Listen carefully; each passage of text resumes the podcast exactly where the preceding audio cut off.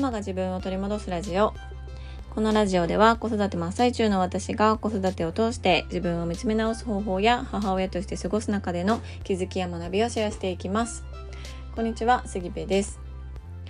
えー最近私はですねあの今日の晩ご飯を作りながら明日の晩ご飯をちょっとだけ作るっていうことをしているんですね。めっちゃ細かい話なんですけど、うん、あの作り置きをねしていた時期もあったんですけど我が家作り置きを作り置けないんですよね。まあ、どういうことかというと、まあ、例えばこうおかずとか野菜とかを切ってタッパーとかに入れておいたとしてもそれがね保存されずに作ったその日に全部食べられてしまうっていうことがよく起きるんですよ。うん、だからなんか今週1週間のために野菜を切っておいたのにそれがいつの間にか使われてたとか食べられてたとか、ね、ちょっとこうほうれん草のおひたしとかを作ってタッパーに入れて置いといてそれを毎日ちょっとずつ出してくるつもりがなんかおかわりみたいな感じで気が付いたらその日に全部なくなってた、うん、だから作り置きのつもりで作った数々のおかずがあの作ったその日にちょっといつもよりも量の多いちょっといつもよりも品数の多いおかずとして食べられてしまうということが、まあ、よく起きてたんですね。うん、だからいやそれやったら今日食べるんやったらこんなに作らんかったのにとかね、うん、こんなに種類なくてもよかったのにみたいなあの頑張ったんなんやったんやみたいな感じに、ね、思うことが結構あったので、まあ、それ以降作り置きっていうのはあのしなくなったんです。うんただやっぱりちょっと準備がしてあったりとか、ね、あの途中まで作ってあったりとかってするとすごくその日のご飯作るのが楽になるから最近やっているのは今日のご飯作りながら今日のご飯と一緒に明日のご飯の準備をちょっとするっていうのをねあのしてます。うんまあまあこれされてる方はたくさんいるかなと思うから今更何をこの公共の電波でねなんか偉そうにドヤ顔で語ってるんやっていう感じありますけどいやこれが結局私のね私のですよ。私のなんかライフスタイル暮らし方には合ってそうな気がするなと思って、うん、最近それをねしてます。で昨日はご飯何作ったかな？何作ったかな？ちょっと思い出せない。けど作りながら今日はタコライスなのでタコライスに使うあのひき肉をねちょひき肉に味付けたやつをもうこっちでこう炒めながら昨日のお味噌汁とかを作っていてそうそう。だから今日はねもうタコライスあの火使わなくて済むんですよ。もうお肉は作ってあるから。うん、あとはもうなんかトマト刻んだりとかなんかパクチー刻んだりとか、ね、その辺のもの刻むだけで OK なのでそうそ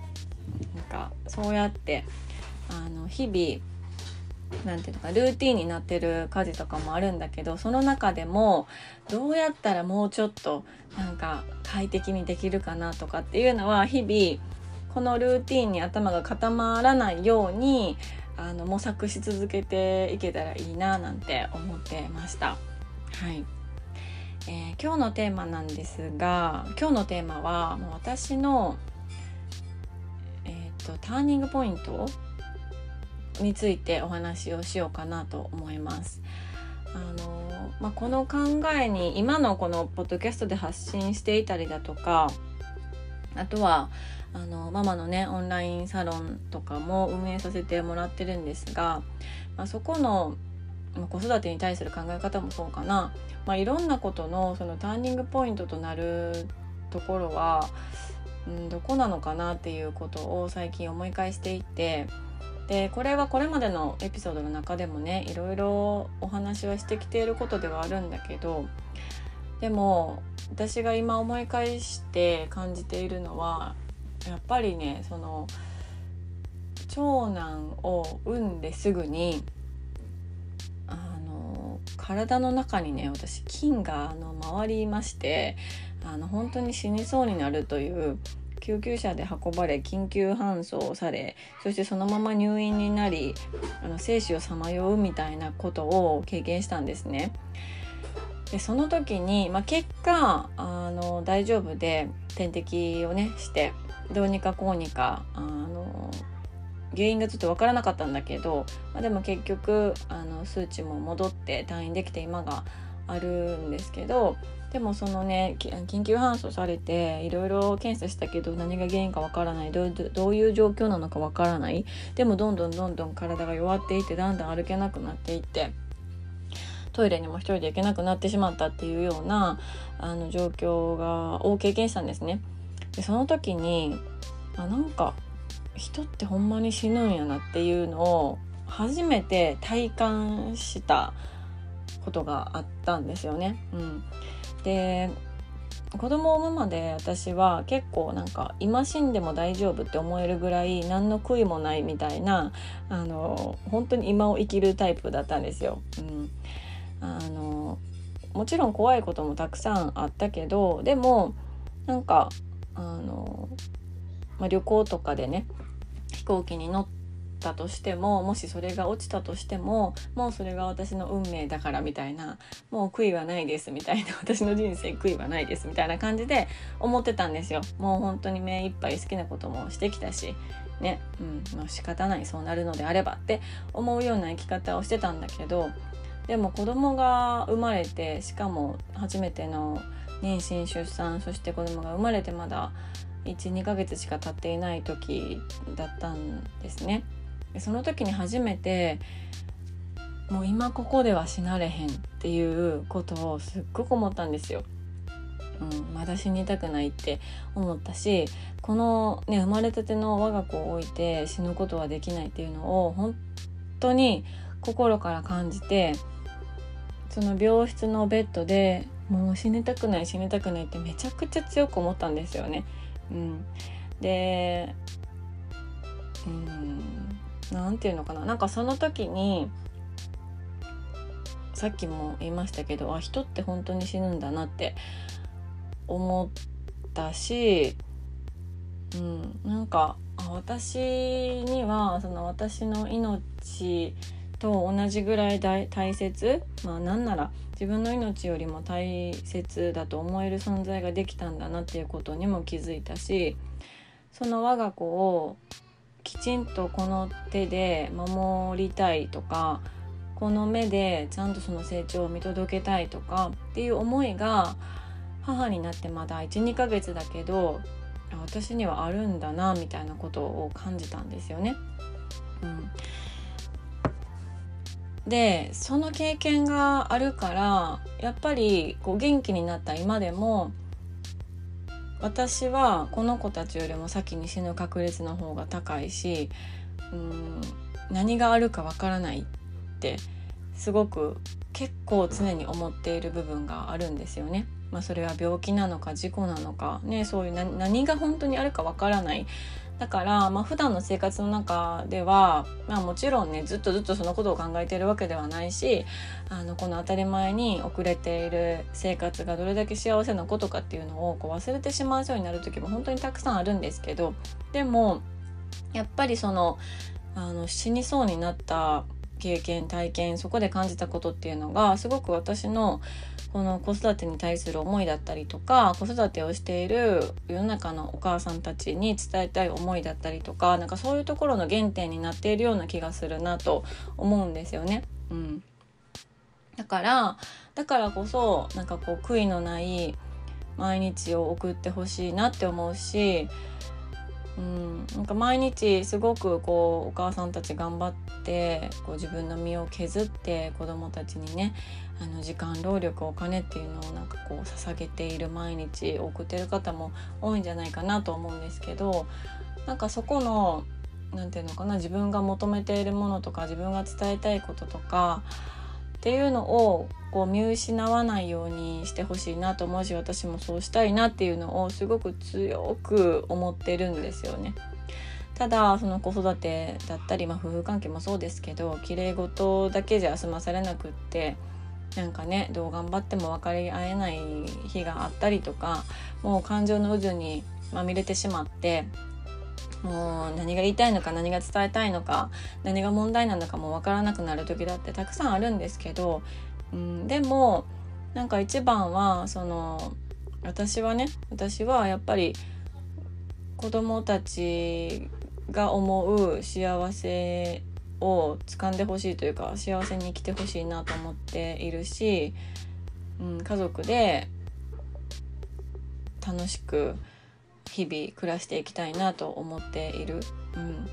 だからあのちょっと前にね「線と点」の話をあのエピソードを配信してましてすごく反響いただいて世の中のお母さんたちってすごく線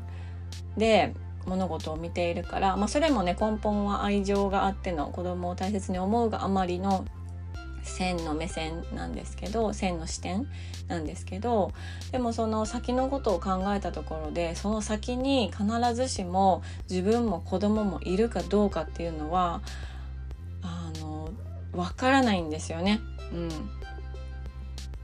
そう。今日何があるかわからない。明日何があるかわからない。突然何が起きるかわからないっていう状況に本当は生きているんだけどでもこう平和なね日本で暮らしていたりとか、まあ、日本じゃなかったとしてもこう何気ない生活を送っているとそれが当たり前になってしまってそのことに気づかずに、うん、こう先のことを先のことっていうのを考えてしまう。うん、で先のことにフォーカスするあまり先のことを見ることもすごく大切なんだけど先のことにフォーカスするあまり今のこの一瞬一瞬っていうのを大切にできなかったりとかなんならこの今の一瞬一瞬っていうのを見ることができなかったりとか、うん、してしまうよなってしてしまいがちだよなっていうのを思ったんですよね。うん。そう。だからなんか本当にその当時のことを振り返るとこう大切な自分の大切にしたい思いとかその原点みたいなところを振り返ることができるのでそうたまにねなんか当時のことをちょっと振り返ったり私もしたりしてます。うん、でなんか最近ねあのなんていうのかな学校で覚えてきたのか何なのかすごくあ NG ワードをですね子どもたちが頻繁に使うようになっていきましてまあまあ年齢的なこともあるしなんか本当にその意味をあの思ってね使っているというよりはまあなんというかまあ言いたいだけなんやろうなみたいな 状況もあったりするんですけどでもそういうのは絶対に言ったらあかんっていう話をあのしている中で、うん、でも私はすごくそこに対しては敏感だなと